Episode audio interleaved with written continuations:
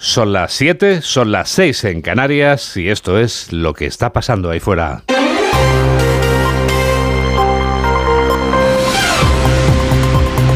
Onda Cero. Noticias fin de semana. Juan Diego Guerrero. Buenos días a todo el mundo. Estaba esperándome.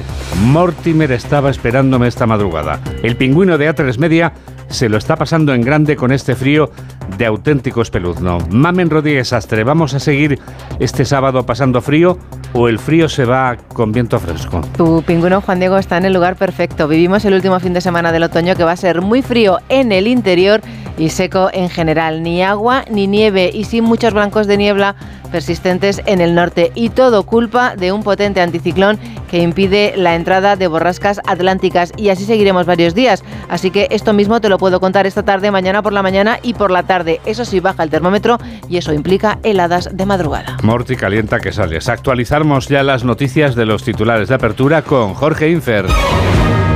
El Poder Judicial pide a los políticos que rebajen la tensión y se respete la independencia. El presidente interino del CGPJ señala que algunos representantes de los poderes públicos han deslegitimado a los jueces. Vicente Aguilarte considera que estos episodios tienen un efecto devastador que minan la confianza de los ciudadanos y pide a los vocales que sean conscientes de la neutralidad del órgano.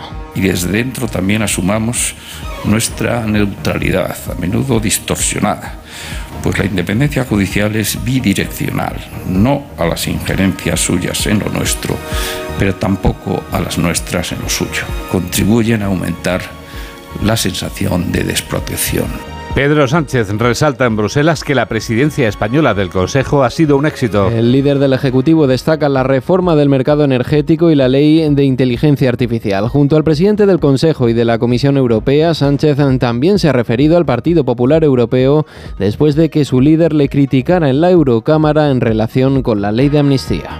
Creo que es un error el criticar a un gobierno progresista y europeísta como el que tenemos en España, con argumentos falaces de la oposición conservadora española. Y en segundo lugar, yo lo que trasladé es una reflexión que se han hecho además también dirigentes del Partido Popular Europeo.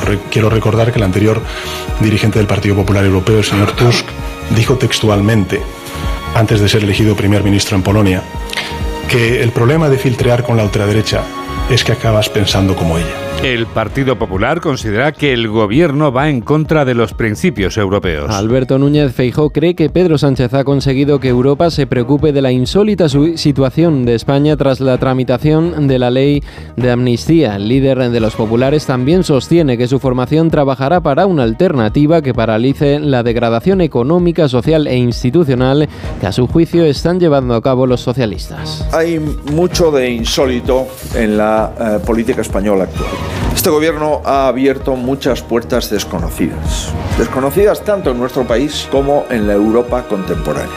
Europa ha empezado a ser consciente de la situación en la que Sánchez pone a nuestras instituciones y a que su gobierno es contrario a los valores europeos. La revisión del impuesto extraordinario a la banca provoca un nuevo choque en el gobierno. Desde la parte socialista, Nadia Calviño avanza que se revisará el impuesto a la banca teniendo en cuenta que las circunstancias han cambiado y que ya no nos encontramos ante el mismo escenario de tipos de interés. Sin embargo, Yolanda Díaz señala que hay que mantenerlo porque es un acuerdo de gobierno que debe cumplirse. Se duplican las violaciones grupales y casi la mitad de las víctimas son menores. Según el informe elaborado por el Ministerio del Interior, en el año anterior se contabilizaron más de 19.000 hechos conocidos por las fuerzas de seguridad. Entre las víctimas, el 86% son mujeres y el perfil del detenido es el de un hombre español de entre 41 y 64 años. En el documento también se aprecia un descenso de la pornografía infantil. Una mujer se encuentra herida grave tras una agresión en Madrid. Los hechos han tenido lugar en el madrileño barrio de San Blas en torno a las once y media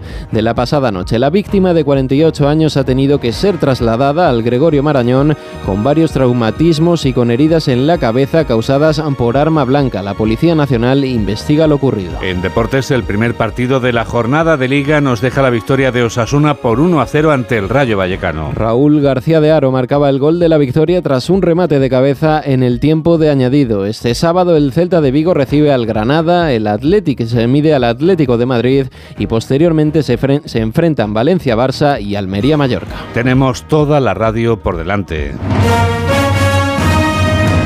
7 y 5, 6 y 5 en Canarias. El presidente del Poder Judicial estalla contra el señalamiento a jueces que se permite hacer la portavoz parlamentaria de Puigdemont, que asiste al espectáculo desde Waterloo, a la espera de que la amnistía le permita pasearse por España tan campante. Vicente Aguilarte quiere que dejen en paz a los jueces después de haber tenido que escuchar a Miriam Nogueras señalando a quienes han condenado a los encarcelados por el proceso. El presidente del gobierno de los jueces clamaba por la separación de poderes tan imprescindible en una democracia. Eva Llamazares. El presidente Aguilarte actúa de altavoz ante el clamor del Poder Judicial contra los señalamientos a jueces y las comisiones de lawfare. Por favor, rebajen la tensión déjennos en paz. Es inhabitual que el discurso de los premios del Observatorio de Violencia de Género gire en torno a la carrera, pero era la primera comparecencia pública del vocal en funciones de presidente del CGPJ y no la desaprovechó. Y en vísperas de que el Consejo aborde la legalidad de las comisiones parlamentarias para denunciar persecución judicial, avisa de que citar a un juez en ese marco es ilegal. Ningún poder del Estado puede ser cómplice de estas campañas ni con sus actitudes ni con sus silencios. No me cansaré de repetir que ningún juez puede ser emplazado por comisión alguna para justificar en una sede extravagante su proceder jurisdiccional. Y augura, si se producen esas citaciones, un choque brutal entre poderes del Estado que deben respetarse y no confrontar. Mientras el presidente del gobierno de los jueces clamaba contra el señalamiento de la portavoz del partido que ha permitido investir a Pedro Sánchez, el presidente del gobierno clamaba contra el líder del Partido Popular, pero del Partido Popular Europeo, aprovechando su comparecencia tras la última cumbre del semestre de presidencia española. Corresponsal de Onda Cero en Bruselas, Jacobo de Regoyos. En su rueda de prensa de final de presidencia española, junto a von der Leyen y Charles Michel, el presidente del gobierno no ha dudado en volver a criticar al líder de los populares europeos, Manfred Weber. Creo que es un error el criticar a un gobierno progresista y europeísta como el que tenemos en España, con argumentos falaces de la oposición conservadora española. El problema de filtrear con la ultraderecha es que acabas pensando como ella. Respondía así cuando se le preguntaba si pensaba que el encontronazo del otro día en la Eurocámara con el alemán podía haber afectado a la imagen de la presidencia española y del propio Sánchez. La presidenta de la Comisión Europea ha eludido opinar sobre una eventual equiparación de la situación del Estado de Derecho en España con Polonia y Hungría, que tienen, recordamos, activado el artículo 7 por infringir los principios de la Unión. La Comisión Europea es la guardiana de los tratados y, por supuesto, que trabajamos ahora mismo en diferentes dosieres para asegurarnos de que se cumple con el Estado de Derecho en los 27 Estados miembros, en todos ellos. Nótese que en su respuesta la presidenta de la Comisión no ha hecho ninguna distinción entre países. Más ayuda ha encontrado Pedro Sánchez en Charles Michel. Las acusaciones sin pruebas, los procesos de intención son siempre lamentables, ha dicho. El semestre de presidencia española deja pendiente para última hora un esperado y necesario acuerdo sobre política migratoria y deja una lista de tareas que van a seguir pendientes y que se van a convertir en los encargos que van a pasar al siguiente, que es Bélgica, como nos cuenta Asun Salvador. La presidencia española está a punto de cerrar y no se ha logrado atar la ayuda a Ucrania a largo plazo, los 50.000 millones hasta 2027 que Hungría ha bloqueado y que habrá que seguir negociando el año que viene ya durante la presidencia de turno de Bélgica. Hay otros dos asuntos que se citaron como prioritarios entre los expedientes de este semestre y que también siguen pendientes, el Pacto de Migración y Asilo ha sido objeto de las reticencias de países como Hungría e Italia, que quieren un texto más duro, con más trabas a las llegadas y a la acogida. Y el lunes y el martes hay una reunión a tres entre Comisión, Parlamento y Estados miembros. Y para el ministro español Grande Marlasca, hasta ese último momento hay esperanza. Un pacto migratorio europeo que tenemos más cerca que nunca y que seguimos empeñados en culminar antes de fin de año. Tampoco están cerradas las reglas fiscales para volver a la senda de la contención del déficit y de la deuda y hay ECOFIN extraordinario la próxima semana y los 27 tratarán al menos de acordar la fórmula de cómo hacerlo. Lo que sí se ha logrado en estos seis meses con España a la cabeza de las negociaciones es reformar el mercado eléctrico y regular la inteligencia artificial con una norma que hoy es pionera, pero para cuya aplicación habrá que esperar al menos un par de años. Alberto Núñez Feijóo está decepcionado con el comportamiento de Pedro Sánchez en Europa, especialmente por su intervención en el Parlamento de Estrasburgo de esta semana. El líder de la oposición española está convencido de que la propaganda del gobierno de la nación ya no cuela en la Unión Europea, ante la que Sánchez es considerado el mayor agente de desprestigio de nuestras instituciones. Ismael Terriza. Feijó lamenta el desprestigio al que ha conducido Sánchez a España, cuyo mayor exponente fue su discurso irrespetuoso y retador el miércoles en Estrasburgo. Las instituciones comunitarias ya tienen pleno conocimiento, subraya, de lo insólito de un gobierno que tapa un escándalo con otro, de la amnistía a la entrega de Pamplona, pasando por el descrédito de los jueces. Hay mucho de insólito en la eh, política española actual. Este gobierno ha abierto muchas puertas desconocidas. Desconocidas tanto en nuestro país como en la Europa contemporánea. Europa ha empezado a ser consciente de la situación en la que Sánchez pone a nuestras instituciones y a que su gobierno es contrario a los valores europeos. El presidente del PP afirma que Sánchez ha conseguido que Europa se preocupe y mucho de la situación institucional de nuestro país, cuyo gobierno es objeto de comentarios tanto en Bruselas, en el Parlamento Europeo, como en la Comisión.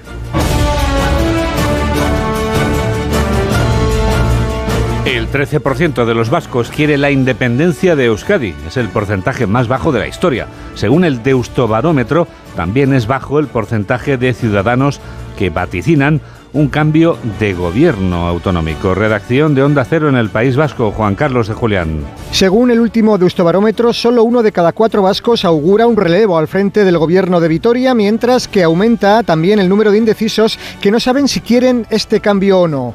Por otra parte, el número de partidarios de la independencia del País Vasco toca mínimos y ya solo la apoya el 13% de los ciudadanos. Es el porcentaje más bajo de la historia, mientras que el resto de vascos quiere mayor autonomía o mantener la actual.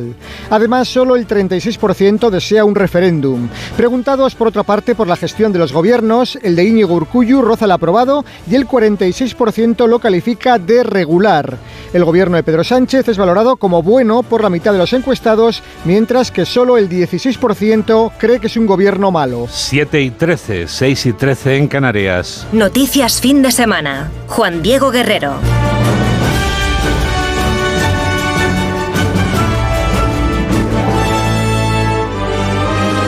La deuda pública española es la más alta de la historia.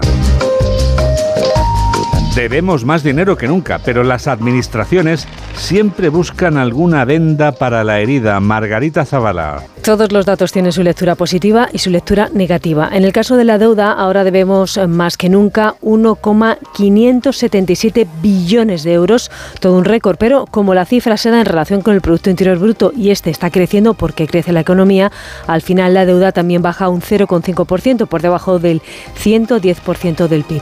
En el caso de la vivienda, por un lado, en octubre cayó la compraventa un 11%, pero eso ocurre, según Santos González de la Asociación Hipotecaria, porque el año pasado se compró mucho. Así que lo que está ocurriendo ahora es que se está normalizando la situación. Por eso dice que no hay crisis en el sector. Yo creo que lo que hay que tener en consideración es que este año, a pesar de que la desaceleración es clara, que el número de viviendas desciende, que es verdad que se está parando el descenso, el descenso de octubre ha sido más bajo que el descenso que habíamos tenido los meses anteriores, pero que no obstante el año finalizará con 550, 570 mil viviendas vendidas, lo cual efectivamente es menos que el año pasado, pero en ningún caso podemos decir que es de crisis. González es optimista de cara a la bajada de tipos de interés tras la decisión del Banco Central Europeo de esta semana. Confía en que en breve se inicie un cambio de tendencia en la concesión de hipotecas. Las hipotecas son productos estrella para la banca y el impuesto a la banca precisamente es el que provoca la nueva batalla entablada entre la vicepresidenta Calviño y la vicepresidenta Díaz. O sea, que la parte del Ejecutivo que pertenece al PSOE y la parte del Ejecutivo que milita en Sumar vuelven a la arena del circo romano. Patricia Gijón. Nuevo choque de trenes en el gobierno. El ala socialista se plantea ahora rediseñar el impuesto a la banca y a las energéticas. La ministra de Economía, Nadia Calviño, subraya que las circunstancias de su creación han cambiado, pero la ministra de Trabajo, Yolanda Díaz, quiere que se haga permanente y exige que se cumpla lo pactado. Ahora me parece que es el momento de revisar y ver si hay que ajustar algunos de los parámetros en el nuevo escenario en el que estamos. Y esto está en el acuerdo de gobierno. Sí, vamos a seguir eh, defendiendo el mantenimiento del impuesto a las entidades financieras y, por supuesto, a las entidades energéticas. El anuncio de esta revisión llega a dos días de la reunión entre Gobierno y sector bancario para ampliar antes de fin de año el escudo de protección a las familias afectadas por las subidas de tipos de interés en sus hipotecas variables. 7 y 16, 6 y 16 en Canarias. Onda Cero, noticias fin de semana.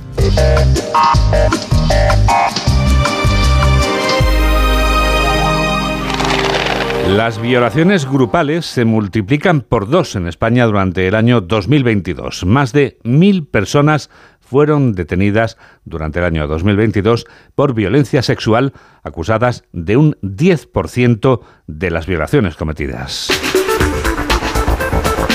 El número de mujeres víctimas de violencia de género ha sido superior a 50.000 y el número de denuncias también ha superado la cifra de 50.000 en el tercer trimestre de este año aquí en España.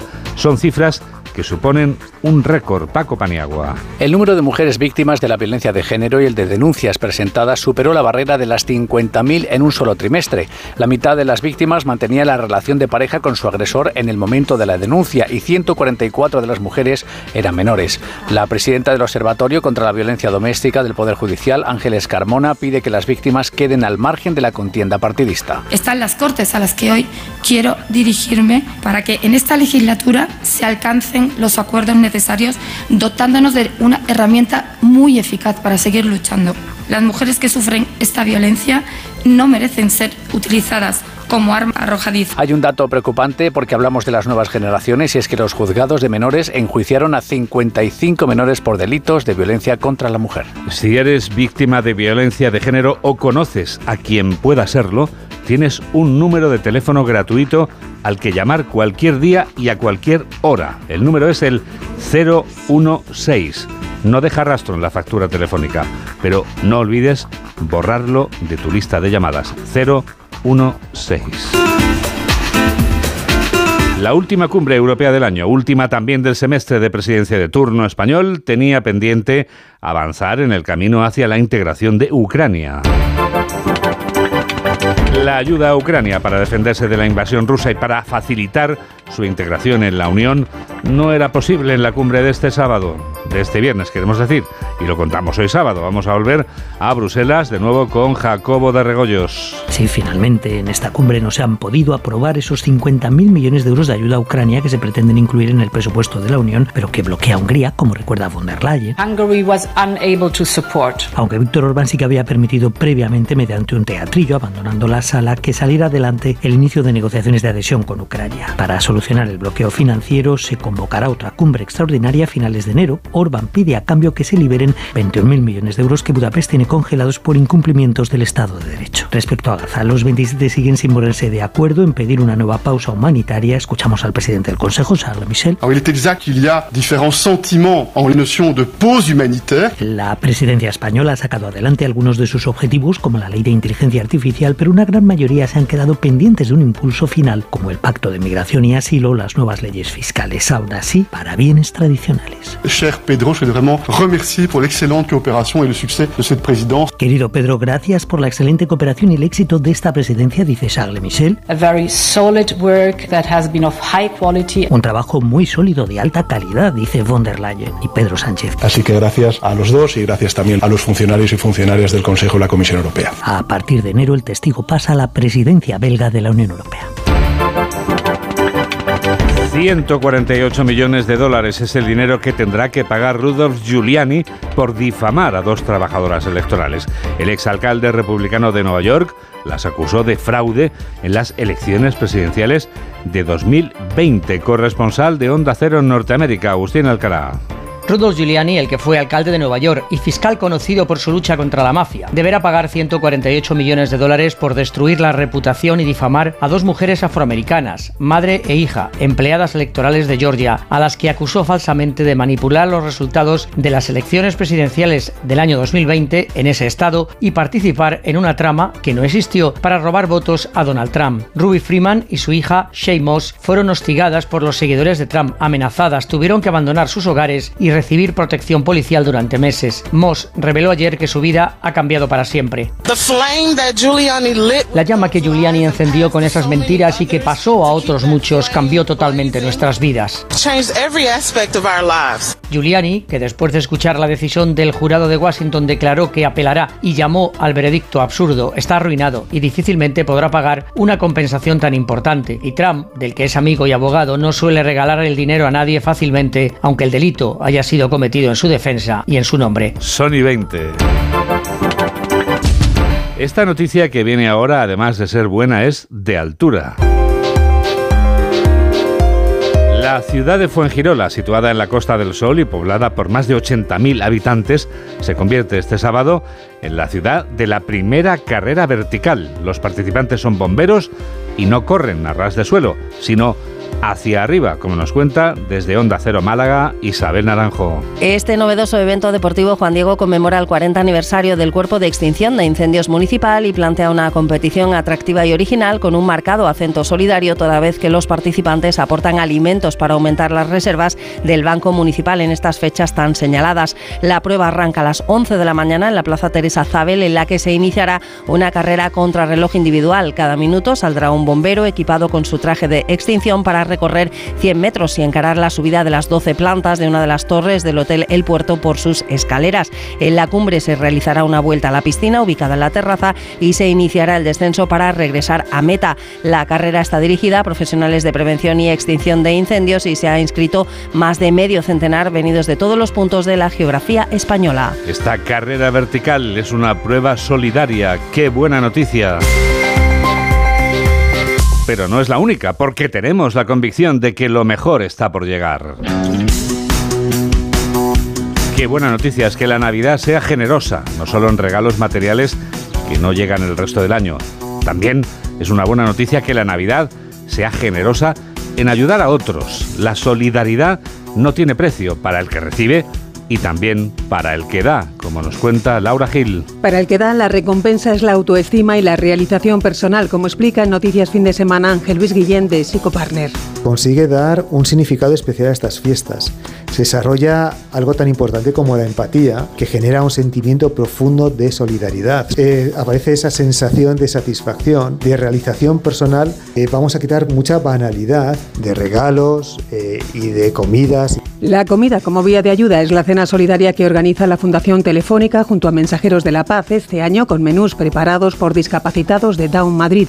Liliana Rodríguez, coordinadora. Nos han invitado a participar a través de nuestro Centro Especial de Empleo Achira de Down Madrid, en la que los participantes con discapacidad van a poder preparar los platos, la decoración y la organización. Para los niños vulnerables están los regalos solidarios de la organización Educo, que cumple sueños o cubre las necesidades de menores de todo el mundo. El más reverter del Departamento de Comunicación. Desde pagar la matrícula a la escuela primaria a un niño o niña por unos 6 euros, a regalar una canoa a niños y niños que llegan a la escuela en barca por unos 40 euros, a regalar un pupitre por 100 euros. En España proponemos la beca comedor, que garantiza una comida nutritiva diaria. Ayuda con donativos desde casa o participando de forma activa a miles de kilómetros en viajes como los que organiza a Kenia Marta de Pasaporte Solidario. Combinamos un turismo responsable y lleno de experiencias de inmersión cultural con visitas a diferentes ONG para conocer la realidad social y no turística del país. También solidaridad sin moverse del sitio con belenes solidarios como el que han montado en Huelva con Barbies, Kens y muñecos de Action Man en el centro comercial Olea. Lucía Guisado, gerente. La Virgen María es una Barbie que tiene pues los colores iconográficos celeste y rojo y San José es un Ken customizado. El niño Jesús es un pequeño infante de Barbie, los Reyes Magos son Ken y dos Action Man, eh, pero están igualmente personalizados para la ocasión, con tela, con más de 500 piezas para poder customizar estos muñecos. Inevitable recordar aquel famoso anuncio de muñecas dirigiéndose al portal. El dinero que se recaude con la entrada, que tiene un precio de un euro, se destinará a la obra social de la Hermandad de la Borriquita en Huelva. 7 y 25, 6 y y 25 en Canarias. Hola, soy el Rigaspar y yo también escucho Noticias Fin de Semana de Onda Cero con Juan Diego Guerrero.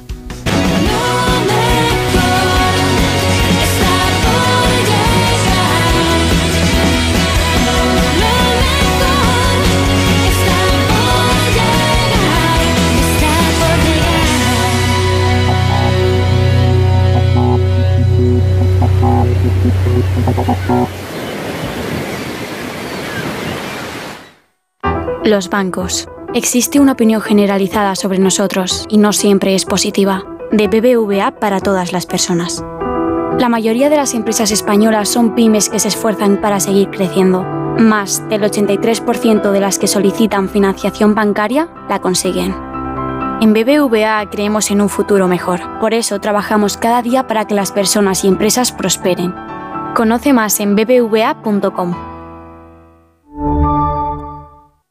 ¿Qué tal, vecino? Oye, al final te has puesto la alarma que te recomendé. Sí, la de Securitas Direct. La verdad, es que es fácil que puedan colarse al jardín saltando la valla. Y mira, no estábamos tranquilos. Lo sé. Yo tuve esa misma sensación cuando me vine a vivir aquí. Protege tu hogar frente a robos y ocupaciones con la alarma de Securitas Direct. Llama ahora al 900-272-272. Recuerda, 900-272-272. Síguenos en Twitter en arroba noticias FDS. Síguenos, sigue a Tecnoticias fin de semana.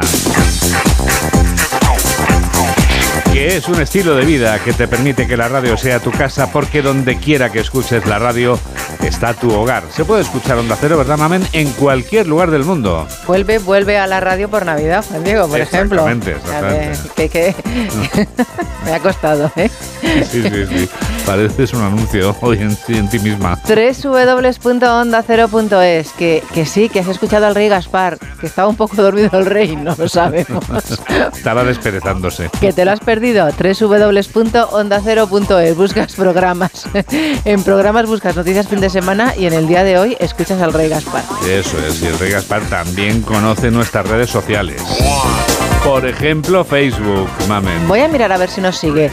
Ahí lo que tienes que poner en el buscador una vez que estás en Facebook, ex noticias fin de semana, onda cero. Y busca, busca, a ver si aparece por ahí el rey Gaspar. A lo mejor nos sigue por Twitter. Donde tenemos, Mamen, una cuenta y lo sabes. En Twitter, el rey, arroba noticias FDS. Es que yo creo que el rey está en X. El Rey Gaspar te diría, what reason? Porque es que ahora se llama X. es que Twitter ya no existe. Ah, es X, vale. el, el antiguo Twitter y actual X. What reason? Porque somos noticias fin de semana. Pero tenemos otra red social más, la de las fotografías, Instagram. Guerrero-Juan Di. recolectamos, recogemos toda la música que suena durante la temporada en nuestra lista de reproducción. Noticias FDS, canciones 23-24.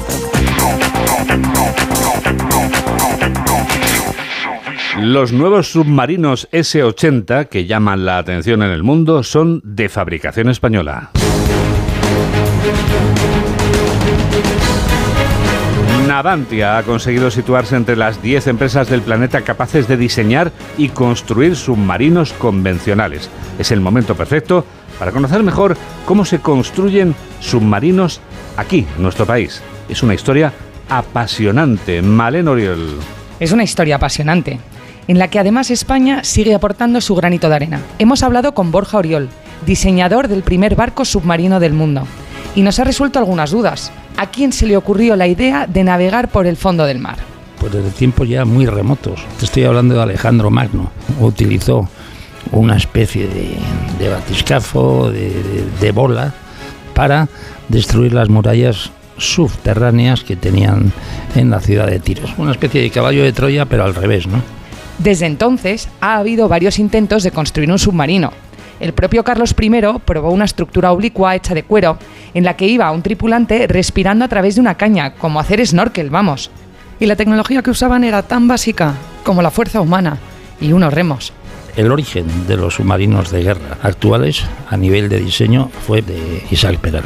La primerísima y más importante innovación es la propulsión eléctrica. Con la invención de la bomba atómica o de la energía nuclear, se empieza a pensar ya en utilización de la energía atómica como sistema de propulsión de autonomía inacabable para los submarinos.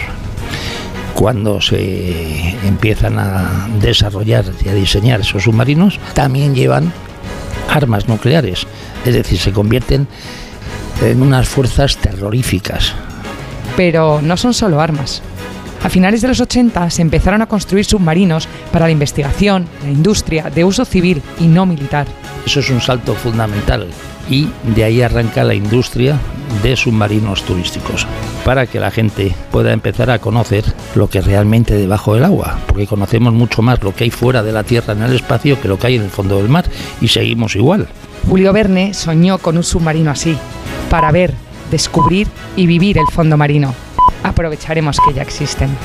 Los submarinos se han convertido en protagonistas decisivos en un buen número de películas. Por eso, ahora a las siete y media, seis y media en Canarias, hemos querido dedicar unos minutos del cine a estas naves capaces de sumergirse y desplazarse bajo la superficie del agua. Hay una impresionante película de aventuras que lleva incrustada en su título el nombre del submarino nuclear que se convierte en parte activa de la acción del filme. Mamen Rodríguez Astre nos descubre todo lo que no sabíamos de La caza del Octubre Rojo. Fue alabada por su precisión técnica y realismo en la representación. El director recibió asesoramiento de la Marina de los Estados Unidos. Solo le pidieron que les tratara correctamente. Confiaban en el efecto llamada y colocaron oficinas de alistamiento en los cines donde se emitía la película. No hay nadie que conozca este material como tú. Dale una idea del submarino y un detalle de los datos que tienes. Es probable que te haga algunas preguntas. Dale respuestas concretas. Dile lo que tú crees. Usted es analista. ¿Cómo sabe lo que pasa por la mente de ese ruso? Conozco a Raimius, general. Doctor Ryan, querría quedarse un momento, por favor. A Clancy no le gustó a Alec Baldwin. Hasta que vio la película, dijo quedar impresionado por su actuación, aunque fue sustituido por Harrison Ford en las siguientes entregas. Eso sí, le convirtió en una estrella del cine de acción, pero... ¿Cuántos agentes puso la KGB a bordo de mi nave? ¿Su nave, capitán? Sí. Este submarino pertenece al pueblo de la Unión Soviética. Además, si hubiera a bordo agentes de la KGB, seguramente yo sería el último en saberlo. Connery pasó un tiempo a bordo del submarino con el rango de comandante y eso que el Octubre Rojo nunca llegó a estar debajo del agua. El humo, luces azules, proyecciones y retoques digitales hicieron el resto. Estaba colgado de 12 cables para poder realizar los giros. La primera en zarpar fue esta nave. Creemos que la llaman Octubre Rojo en honor a la Revolución de Octubre de 1917. Es una variante de la clase Tifún. Mide unos 220 metros de eslora y desplaza 32.000 toneladas estando sumergido. Más o menos la misma dimensión de un portaaviones de la Segunda Guerra Mundial. Se crearon varios Octubre Rojo, uno de 6,4 metros para los primeros planos, otro de 3,3 para tomas más alejadas y en movimiento. Los modelos más pequeños pesaban 20 kilos, el más grande 113. Algunas tomas se tardaron en rodar la friolera de 11 horas. ¿Quería hablar con él, señor Ryan? Ahí le tiene. Será el único que mire por el periscopio. Sí, deserta, establezca rumbo hacia un... ¿Siguen el mismo rumbo? Sí. Envíen esto. ¿Se ha vuelto loco? El puente de mando del Octubre Rojo y del USS Dallas se construyeron en estudio con el asesoramiento de la empresa que construye los submarinos de la Armada Americana. ¿Recuerda el momento en que perdí contacto con el submarino y yo creí oír cantar? Cuando le pedí al ordenador que lo identificara, lo que logré fue desplazamiento de magma. Quizá crea que estoy loco, pero apostaría que el desplazamiento de magma era en realidad un submarino soviético. Si nos acercamos lo suficiente, ¿localizaría a ese cabrón? Sí, señor. Ahora que sé lo que debo escuchar, le encontraré. Decidieron identificar los submarinos por colores para no perdernos en la trama. Azul para el octubre rojo, verde para el soviético de ataque y rojo para el americano.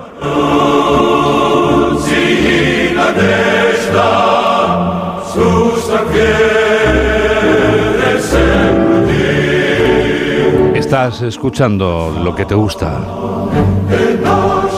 Hola, soy Santa Claus y yo también escucho noticias fin de semana de Onda Cero con Juan Diego Guerrero.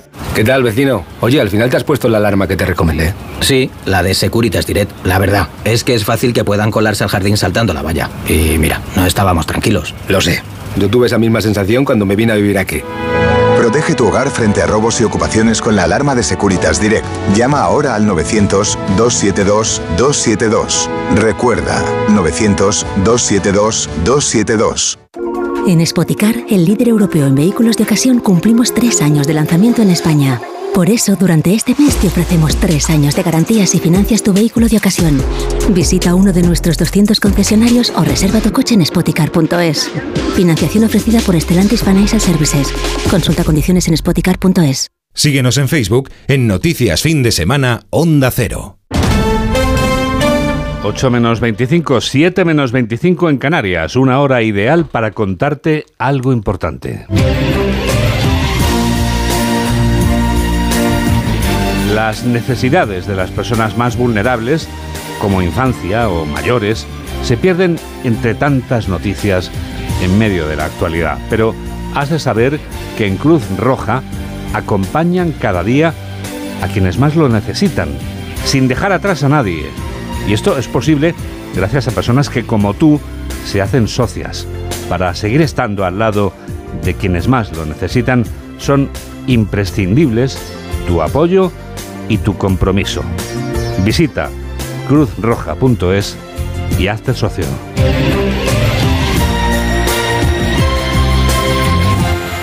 Llega la revista de prensa. Y llegan los titulares del diario La Razón, Mamén.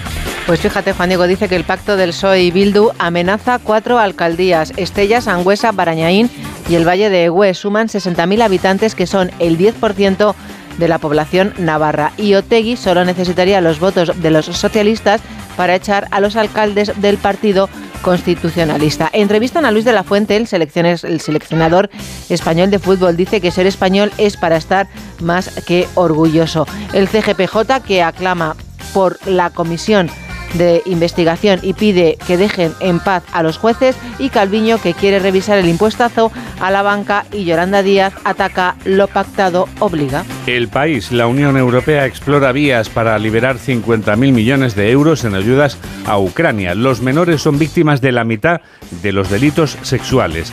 Vargas Llosa se despide del columnismo. Rato pide la anulación de pruebas claves en el nuevo juicio y los 50 mejores libros del año. Nosotros estamos preparando ya el especial de las mejores noticias, las más destacadas del año, que como siempre podrás escuchar en La vida sigue, el resumen del año que vamos a hacer, Mamen, el día 31, ¿verdad? ¿A qué hora de la noche se emite esto? A las 9. A las 9 y dura dos horas, ¿verdad? Hasta las 11. Es el último programa del año, como siempre, el del día 31. Tenemos ese honor, ¿verdad? Tú y yo, de cerrar la programación contándole a los oyentes que es lo más importante de lo que ha pasado este año. Ya han pasado tantas cosas, ¿verdad?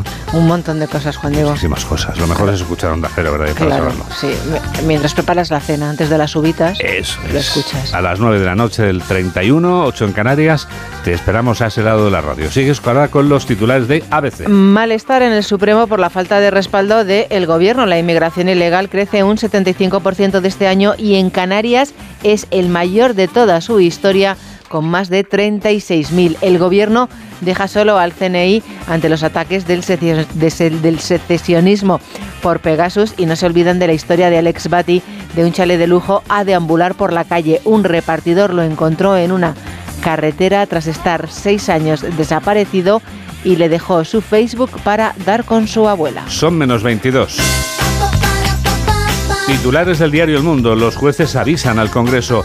No puede ni admitir citarles. Ucrania a las puertas de la Unión Europea. El gran tanto diplomático de Zelensky. La revisión del impuesto a la banca aflora un nuevo choque entre Díaz y Calviño. Y también hacer esta película no fue algo sensato. Me sentí acorralado. Bayona al filo de lo imposible. La historia de la más ambiciosa y cara de las películas españolas. En el periódico de Cataluña, el dolor de espalda es la primera causa de baja en los menores de 45 años, Juan Diego. Xavi en el laberinto es la foto de portada cada vez más señalado. El técnico del Barça busca en Mestalla una victoria que ayude a disipar las dudas sobre el juego del equipo. El 15% de los trabajadores, de las trabajadoras de la universidad dicen haber sufrido acoso y Barcelona logra ocupar solo 8 puestos de mercado de los 28 a subasta. Mañana me preguntas qué habrá hecho el Barça porque ya habrá jugado con el Valencia. La vanguardia, los expertos abogan por conectar el agua del río Ebro con Barcelona. El bloqueo de Hungría obliga a la Unión Europea a aplazar la ayuda financiera a Ucrania al 2024 y empresas y escuelas urgen una solución para la afiliación de los becarios de formación profesional.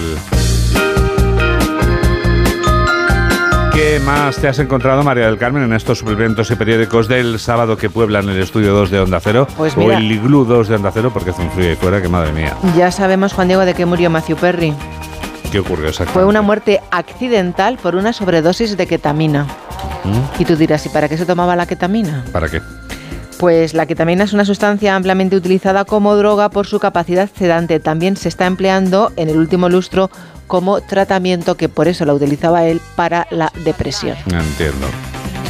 Habría recibido infusiones de ketamina para tratar la depresión y la ansiedad, pero esto parece ser que el último tratamiento fue 15 días antes de morirse. Fallecimiento. Y entonces, si en los análisis de la autopsia sale que tenía ketamina, la ketamina dura en el cuerpo tres o cuatro horas.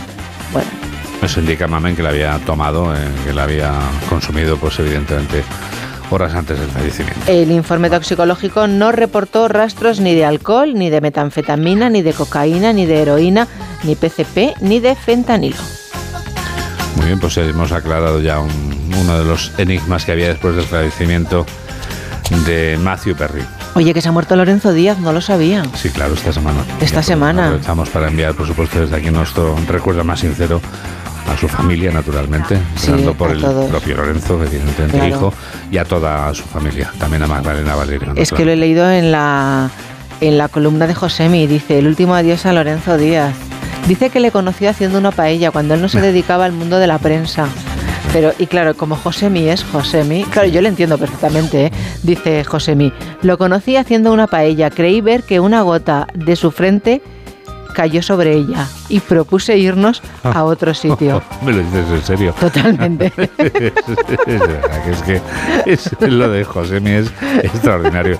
Josemi sigue siendo único. Dice, le recriminé que moviera tanto el arroz. Creí ver que una gota de su frente había caído sobre la paella y propuse a los que estaban con Josemi Huir de allí, claro. irnos a almorzar a otro lugar. Dice, años después la radio nos unió. Evidentemente. Y qué grandes momentos nos, nos propiciaron juntos. La radio aquí en Onda, pero es extraordinario. Esa frente perlada y esa gota de sudor cayendo Ay. en la paella. ¿Verdad? Tú es que ves, eres un poco Josemi tú también, ¿eh? Sí. Perdona, yo también, ¿eh? hubiera hecho lo mismo. Lo que pasa es que hay que tener el, el valor que tuvo Josemi, claro, de sugerir, oye, mira, vamos a otro sitio a comer. bueno. Total, que ¿qué más te cuentas? Así que después de todo, Josemi es difícilmente superable lo de Josemi. Bueno, ¿Qué estabas pensando? A ver, en tu bigote mi bigote, ¿qué le pasa? tiene dos colores. Sí, claro. Es que no me había dado Es que la parte de abajo está de, el, el- el pelo. ¿eh? ¿Te lo tiñes? No, no me lo tiño, es así. Ah, ¿eres así? Sí, sí. Ah, Ayer me lo preguntaron que si me lo tenía ¿Ah, también. Sí, sí, sí, sí. No, no, no, es así. curioso, no sé. no- Sale así. ¿Por qué me ha venido a la mente? Es bicolor.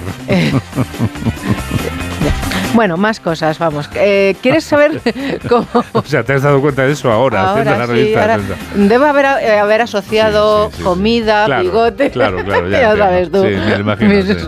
Mm, Bueno, Sí. así se celebra. Avancemos. Avancemos.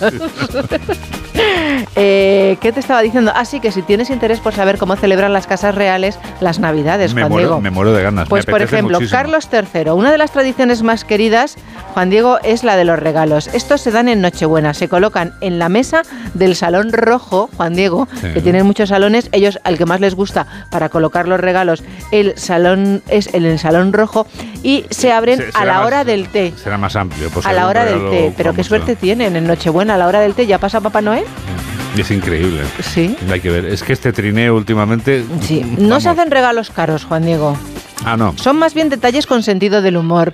¿Tú, Ah. tú crees que se regalan gafas que pone 2024 Sí, o, sí. o cuernos? o No, cuernos cuernos no creo. reno. Cuernos no creo. No, no, sería de mal gusto, ¿verdad? Claro, claro.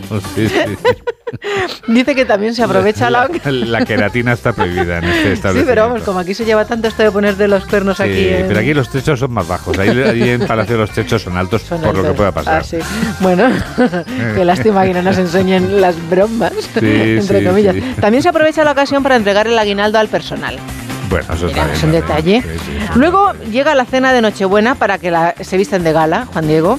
El menú escrito en francés. No Mm. ¿Por no, qué estará escrito en francés el cenan- menú? No, lo en- entendemos. No cenan en pijama ni en No, no, no, estos no cenan en Si pijama. me escucha José Milo del batín y el pijama ahora mismo, me llama o me manda un mensaje, claro. Pues ellos tienen su menú en francés Sí. y la cena consta de seis platos y se sirve a la luz de las velas. Ajá, muy bien. Seis Ya. platos. Entrante, segundo, tercero, cuarto, quinto y postre. A la mañana siguiente desayunan en la cama.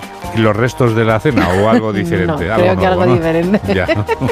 Van a misa, Juan Diego, Sí. y luego vuelven a comer. Tanto el día comiendo. Sí. Ahora entiendo por qué les pesan antes. Hombre, no claro, Es que- ahora es que- entiendo. Es que solo salen para ir a misa, el resto del tiempo es comer. Lo vi en la película esta de Diana de Gales. Sí, claro, De, claro. de la chica de los vampiros, que les pesaban antes de comer. O fue en The Crown, no me acuerdo. Bueno, The da igual. Crown. Luego al día siguiente vuelven a comer, te decía. Pero en esta ocasión la comida dura 50 minutos. ¿Hay algún momento en el que no estén comiendo, salvo cuando van a misa? Pregunto. ¿Y, y tendrán un tiempo determinado para cada plato? Porque a los, cinco- a los 50 minutos dicen, se acabó la comida, Silvan. Fiu, claro, sí, sí. O a lo, o a lo mejor en lugar de silbar dice, "Ya pasa, No, vamos, no, segundo creo, plato. ¿eh? No, no. No, me pega más que Eso es más silbe. de regas, par. Sí, no eh, hemos porque llevo guantes, antes. pero si no, Sí, sí, ya, te silbaba. Claro. Bueno, ¿qué más cosas? Eso, 50 minutos exactos. Aquí comen pavo asado mm, Tú eres poco y ensalada de camarones. Bueno, El tiempo está calculado para ver el discurso del rey. Hombre, lo pueden ver Pues, cenando, ¿no? estrés, Que les pongan favor. una pantalla. qué estrés para cenar en palacio. En fin. En Bélgica, en Nochebuena, el banquete contará con faisán, pavo asado y marisco. Madre mía, casi prefiero lo del Reino Unido. Por gustos personales. no Y luego un nada. estupendo postre de chocolate. A la mañana siguiente, un exquisito bollo con forma de niño Jesús en su cuna. Bueno, comerte un bollo con forma de niño Jesús. Descartan la misa y solo, solo se dedican a comer, por lo que veo. Sí, lo de comerse al niño Jesús en chocolate es un en poco chocolate, fuerte. lo mojan en chocolate, cual si fuera un churro. No me extraña que no quieran ir a misa, claro, está un poco más visto. Y luego abren los regalos. Claro, es que primero es que ya lo entiendo. Papá Noel va primero al Reino Unido y luego va a Bélgica. Claro, es el, vamos, el, el itinerario habitual. Los suecos tienen más suerte porque Venga. va Papá Noel en trineo a verles a ellos. Eso es muy interesante porque te falta tan solo ya medio minuto. Estás en los suecos. ¿Alguna cosa más? No me digas. Sí, cómo pasa el tiempo. es que nos lo pasamos también escuchándote, que se nos echa el tiempo encima. Claro, es que está esperando Arangues y me dice, oye, que tengo que entrar. Pues vamos a felicitar a Alejandro Sanz que cumple 60 años, Hombre, a la Alejandro. infanta Elena que cumple 60, Felicidades Alejandro, felicidades a la infanta también. a la infanta. Elena, a Brad Pitt que dicen que está estupendo, que también tiene 60 años, lo llaman de, le dicen chulazo, rico y aplaudido por la crítica. No les gusta tanto, por ejemplo, en el periódico El Mundo los trajes que se pone el presidente Sánchez, Juan Diego. Ya. Dice, hace historia e histeria. Mañana de, yo creo que vamos a dedicar una especial a esto de los trajes. de la moda con sus trajes inclasifica y- Inclasificables o como se diga, ¿no? Adiós. Adiós. Es el momento del deporte.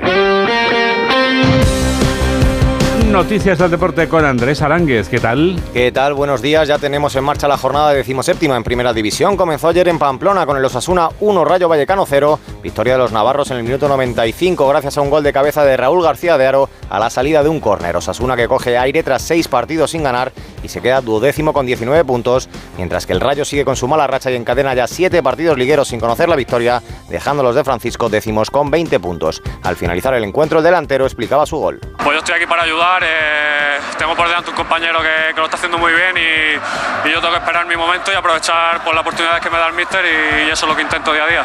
Bueno, pues veo salir el balón de, de José que pone un buen centro y, y la verdad que la veo venir y digo, esta, esta no se puede escapar y por suerte pues por fin ha entrado que, era lo que yo quería. Hoy tendremos cuatro partidos donde destaca el partidazo a las 9 en Mestalla entre Valencia y Barcelona. Llegan los azulgrana en un momento complicado después de dos derrotas y con malas sensaciones, con la buena noticia de la recuperación de Frenkie de Castellón que se perdió el partido de Amberes, el Barça que no puede pinchar ya que está a 7 puntos del líder y tendrá las bajas de Marcos Alonso y los lesionados de larga duración Ter Stegen, Gavi e Íñigo Martínez. Escuchamos al técnico culé Xavier Hernández. Muchas veces lo que sucede conviene para mejorar, para saber que no estamos haciendo las cosas bien. Se pueden ganar los cuatro títulos. Me llega otra vez mensajes de como si fuera un funeral todo. Pues esta es la irrealidad que veo yo. Hace un mes me decías que si yo iba a ser el Ferguson del Barça. Ahora estoy en la calle. El club necesita estabilidad. Pero si al primer bache cada vez entramos en una depresión profunda, esto no va a arrancar.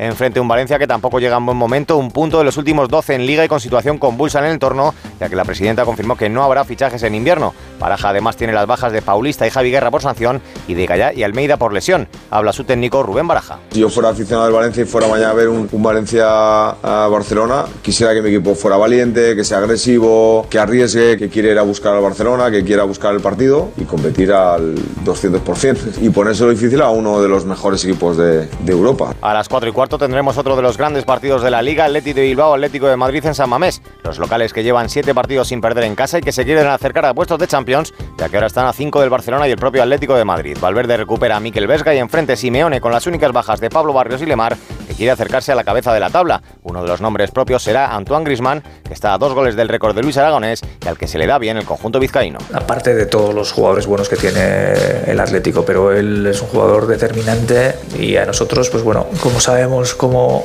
se las gasta con el Atlético, tenemos que tenerle eh, desde luego siempre controlado.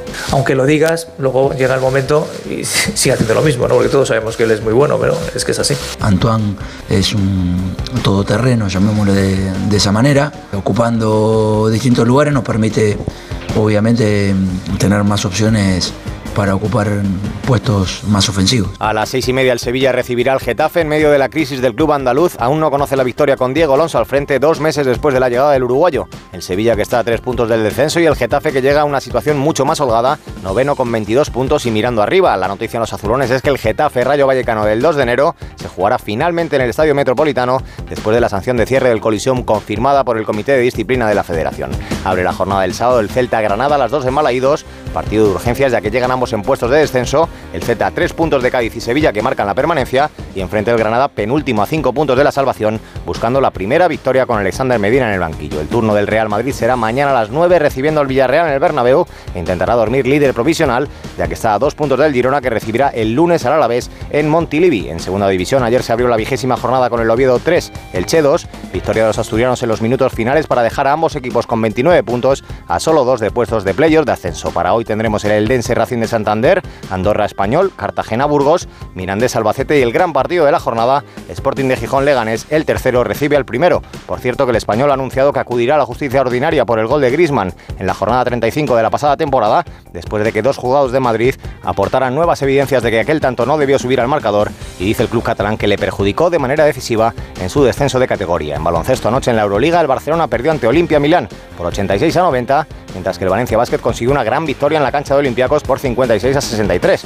La clasificación la lidera el Real Madrid tras 14 jornadas con 13 victorias. En la Liga Endesa esta tarde cuatro partidos correspondientes a la decimocuarta fecha, Unicaja Granada, Manresa Tenerife, Gran Canaria Bilbao y Obradoiro Real Madrid.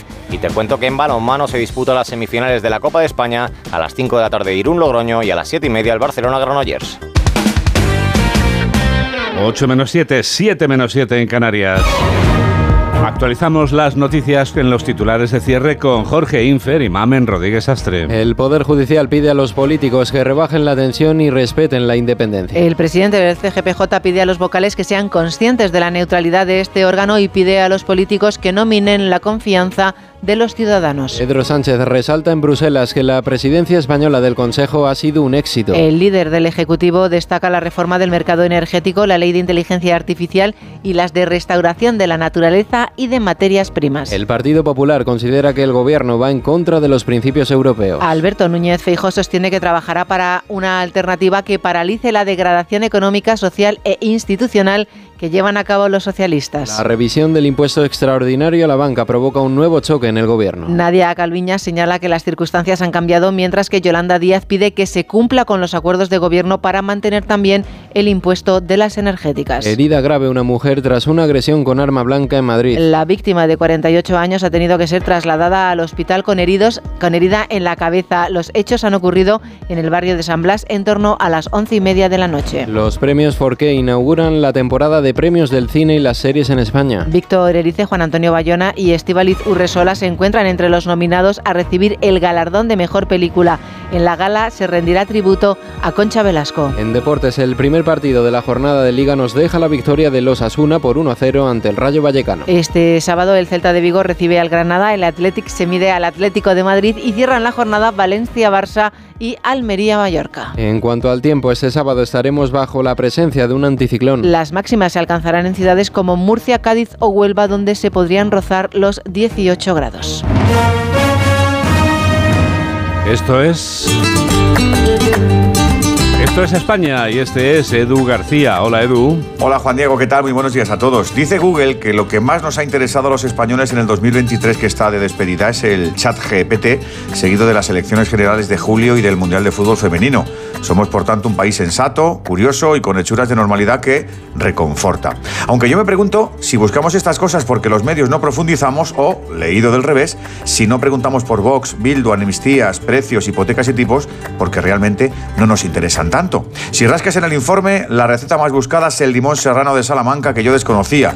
Seguimos necesitando chicha de Mbappé y de Shakira. Y si te da por mirar en la mitad de las tablas, queremos saber cómo se hace el hakusai, por qué no llueve, cómo se compran letras del tesoro y qué es la sinestesia. Mira, lo del buscador no es una radiografía sociológica perfecta, pero ayuda a palparnos, a saber qué nos mueve y ese proceso de escucha lo deberíamos aplicar de forma más extendida y más profunda. Hablamos mucho, pero escuchamos poco. A los peques de la casa, a los que dejamos mucho tiempo delante de las pantallas, y a este planeta que habitamos y que nos pide soluciones ya y no en lustros cuando haya menos margen de maniobra. Más oído y más oreja. Vamos a intentarlo. Buen sábado deseo, amigos. Buen sábado para ti, Edu. Tú también escuchas este programa de noticias que produce Mamen Rodríguez Astre y que realiza Miguel Jurado aquí en Onda Cero, en la radio. ¿Cómo pasa el tiempo? Nos despedimos ya con la quinta canción de nuestra colección Weekend News Christmas. Es un número musical que inmediatamente te remite a la Navidad en cualquier lugar del mundo en que lo escuches. Escuchamos el I want, All I Want for Christmas Is You de María Carey, mutando en otra versión, la de la banda Flash Mob Jazz, por gentileza de Daniel Solís, autor de esta Danny DJ Mix, con la que te damos las gracias por estar a ese lado de la radio. Comienza enseguida por fin los lunes con Jaime Cantizano. Que la radio te acompañe. Adiós.